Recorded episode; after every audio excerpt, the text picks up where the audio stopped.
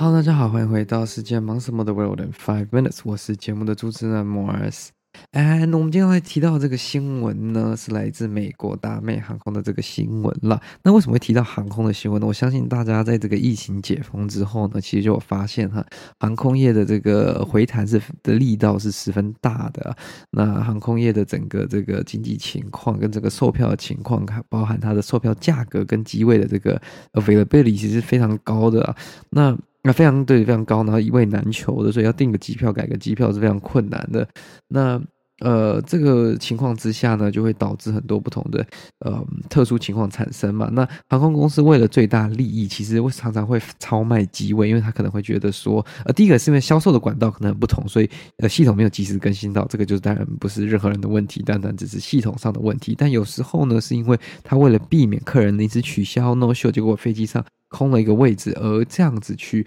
呃超卖机位了。那其实超卖机位的情况下呢，其实航空公司是有保持着所有的权利，可以要求乘客呃强制下机，然后他们要让谁飞就能让谁飞。但是呢，为了这个商誉以及避免更多的争议跟那个纷争呢。通常啦，大多数航空公司都会提供一些这个优惠的条件跟这个补偿，去补贴这个要被呃所谓拉下来的旅客啦。那近期呢，有一个这个嗯，这是一个来自 Insider 的这个报道，有位旅客呢在纽约的这个 JF Kennedy，就是 JFK 呃国际机场甘乃迪国际机场等待登机的时候呢，他就拍下这个达美航空员工。呃，这个喊价的过程，那为什么会叫做喊价过程呢？那就是因为他今天机卖的情况一旦发生的时候，为了要公平一点的情况，不想要特定指定某个人不能搭飞机，航空公司可能就会在登机口去寻求自愿搭下一班飞机的人。那呃，这次的夸情况为什么会这么的特别呢？因为航空公司一路从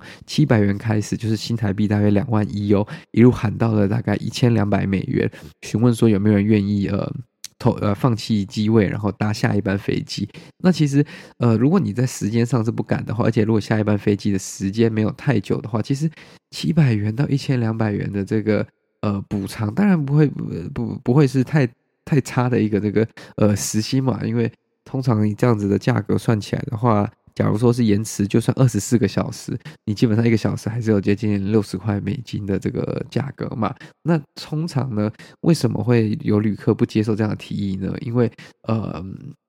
一开始他可能会用这个叫做呃 Delta 的这个就是航航空公司的这个礼品卡的形式提供，所以你只能再买机票。那他们他们在时间那个慢慢演演进过后呢，他们就开始提出哦，那给你一个 Visa 卡，就是一个类似储值的 Visa 卡，呃万呃 Mastercard 万事达卡这样子的方式去补偿旅客了。那、呃，他们会一直喊，一直提升这个价格，直到有人任何有直到有足够数量的这个旅客站出来说愿意放弃机位，然后愿意晚点再飞，但是。是呢，这个通常都是一个心理战啦，因为你就算觉得七百块可以，你可能也会等一下，就说，哎，呃，会不会等下价格又抬升了？我会不会你现在说七百块，反而自己就亏了？但是同时间呢，这也是一个考验其他旅客，搞不好有人觉得，呃，七百块他觉得很棒啦，他就直接去，那你是不是就损失了这样子的一个呃机会嘛？那嗯，最后呢，其实呃，应该说喊价过程当中呢，很有趣的是，有一位先生愿意放弃机位，但是他根本不是这一班航空公司呃这班航班的这个旅客，所以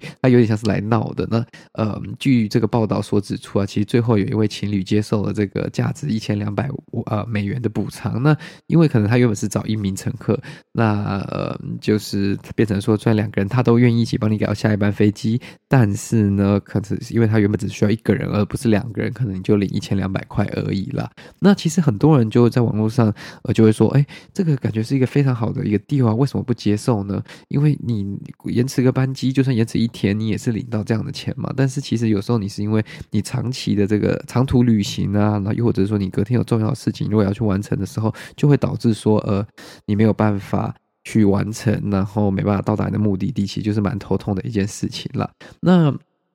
基本上呢，还有旅客在上面分享说，他有一次获得了一千两百美元，而且不止这样，还加上饭店晚餐及机场的这些呃用的优惠券啊等等的。那其实我自己在搭飞机的时候呢，也蛮常遇到这样子的这个情况，尤其是在美国境内，或者是过去在欧洲境内。而且欧洲境内呢，其实他们